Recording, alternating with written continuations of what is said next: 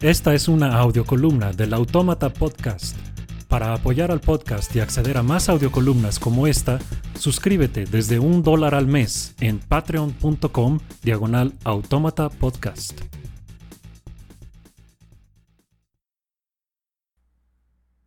Hay una confrontación total entre la mente irónica y la literal, entre todo tipo de comisario e inquisidor y burócrata y aquellos que saben que, cualquiera que sea el rol de las fuerzas sociales y políticas, las ideas y los libros deben ser formuladas y escritos por individuos. Christopher Hitchens en For the Sake of Argument. El respeto es el enemigo de la tolerancia. Nick Cohen en You Can't Read This Book. Si tienes la razón acerca de alguna cuestión y te encuentras con alguien que está equivocado, Puede que te sientas confundido, frustrado o incluso ofendido. Si estás equivocado acerca de esa cuestión, creyendo que tienes la razón, y te encuentras con alguien que sí tiene la razón, puede que te sientas confundido, frustrado o incluso ofendido también. Incluso si estás equivocado y discutes con otra persona equivocada también de un modo distinto, te sentirás confundido, frustrado u ofendido. Por lo tanto, los sentimientos que provoquen los puntos de vista de los demás son irrelevantes para determinar qué tan correctos son los puntos de vista en sí. Además, si tienes la razón acerca de algo, ¿no quisieras poder contarlo para poder persuadir a quienes están equivocados? Si estás equivocado acerca de algo, ¿no quisieras poder saberlo para poder dejar de estar equivocado? Cuando no está disponible la vía de la persuasión, solamente queda la de la imposición. ¿Acaso es necesario a estas alturas explicar por qué esto es indeseable? Los argumentos a favor de la libertad de expresión no son difíciles, pero, a pesar de que ésta ha demostrado su superioridad con resultados concretos desde hace cientos de años en las sociedades donde se practica, requiere una defensa constante. Ya sabemos que los países que más limitan o prohíben la expresión son los países fallidos donde nadie quiere vivir, ni siquiera los populistas, islamistas, comunistas o fascistas que los crearon. Las sociedades cerradas no pueden mantenerse salvo parasitando a las sociedades libres, aprovechándose de los recursos, derechos y libertades que éstas protegen pero que los tiranos prohíben en casa. Y saben que pueden hacerlo porque la naturaleza humana es tal que siempre habrá gente, incluso en las sociedades más libres y exitosas de la historia, que añore la sumisión. Idiotas útiles que se desinforman solitos para defender a Trump, Putin o Maduro. Impostores intelectuales que se dediquen a justificar o negar genocidios, alquimistas del lenguaje que inventen crímenes imaginarios agregando fobia al final de ruso o islam, charlatanes relativistas que quieren descolonizar la ciencia o las matemáticas, fascistas, anarquistas o comunistas que buscan derrocar al sistema que les da la libertad de decir sus idioteces. Todos estos enemigos del progreso y la modernidad, y muchos más que no alcanzo a citar aquí por cuestión de espacio, existen y se expresan incluso en las sociedades más avanzadas. Y, en cierto modo, así debe ser, porque el costo que paga una sociedad que da libertad de expresión a todos sus miembros, incluso los más equivocados e indeseables, es menor que el costo que se paga al censurar. Decir que los nazis tienen puntos de vista indeseables y prohibirlos es fácil. Donde se pone interesante es cuando consideramos que todos los avances intelectuales y morales que nos han llevado a la modernidad fueron considerados extremos, obscenos o radicales en algún momento.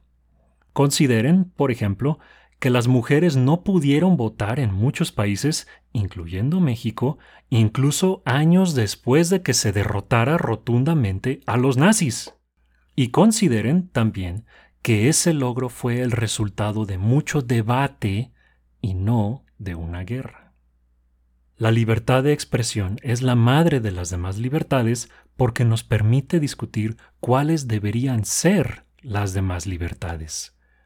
Es el valor que permite definir y defender a los demás valores, o cuestionar si deberían ser valores en primer lugar. Sin la libertad de expresar y criticar a quienes se expresan, estamos a la merced de la imposición y la arbitrariedad. Por esto, el costo que pagan las sociedades cerradas no es solamente en desaparecidos, prisiones secretas o alambres de púas, sino en desarrollo. Una vez que un régimen totalitario se consolida y se asume como correcto por definición, necesariamente se estanca o retrocede porque no permite que sus errores sean siquiera señalados, mucho menos corregidos. El mismo mecanismo que permite aplastar los puntos de vista indeseables, incluso suponiendo que fueran de los casos fáciles, necesariamente aplasta también a la curiosidad y la innovación, porque en los regímenes totalitarios éstas son indeseables por definición. Por otro lado, el costo que pagan las sociedades abiertas es tener que lidiar con las opiniones de algunos tontos incómodos. Hablando de tontos incómodos, ¿a quién se le daría el trabajo de decidir qué podemos ver, leer o escuchar los demás? ¿Qué especie de burócrata sería el indicado para realizar esta labor? ¿Acaso debería haber un comité o un politburo? Deberíamos dejarlo a votación, quizá, y que decida el pueblo qué películas pueden verse, libros leerse u oradores escucharse. Incluso si pudiéramos llegar a un consenso de qué contenido sería permitido y prohibido, ¿cuántos recursos habría que destinar en aplicar dicha ley? ¿No tienen mejores cosas que hacer las fuerzas del orden?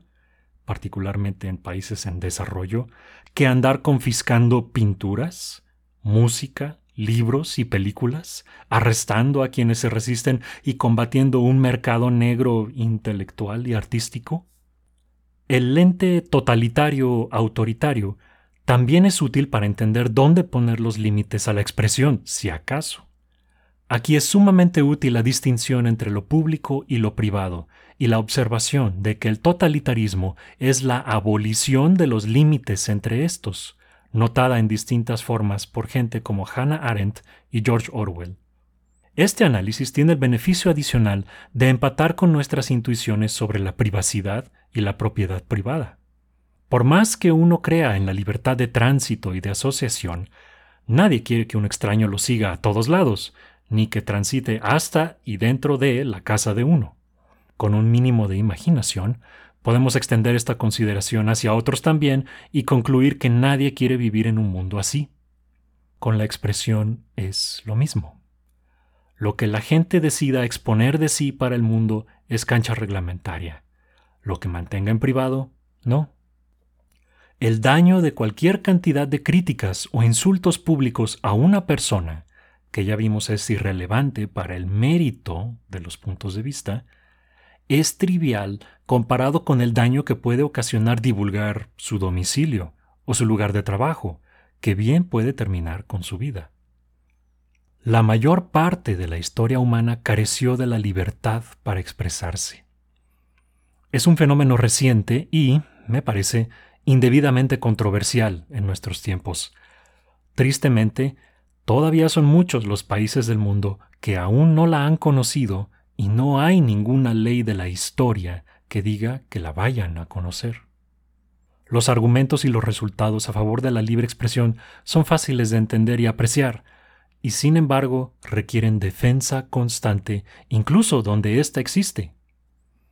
Algo así pasa con la evolución, el materialismo o el liberalismo democrático en general, los debates decisivos ya ocurrieron, e incluso hace mucho, aunque tantos siguen sin enterarse. Habrá que decirles.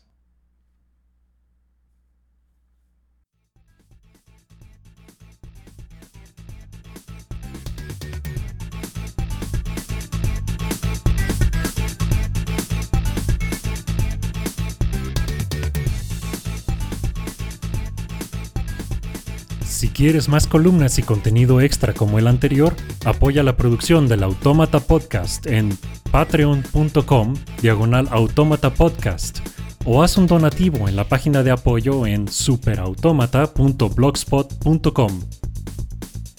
La música para las audiocolumnas es cortesía de sapsplat.com. Yo soy Héctor Mata, gracias por escuchar.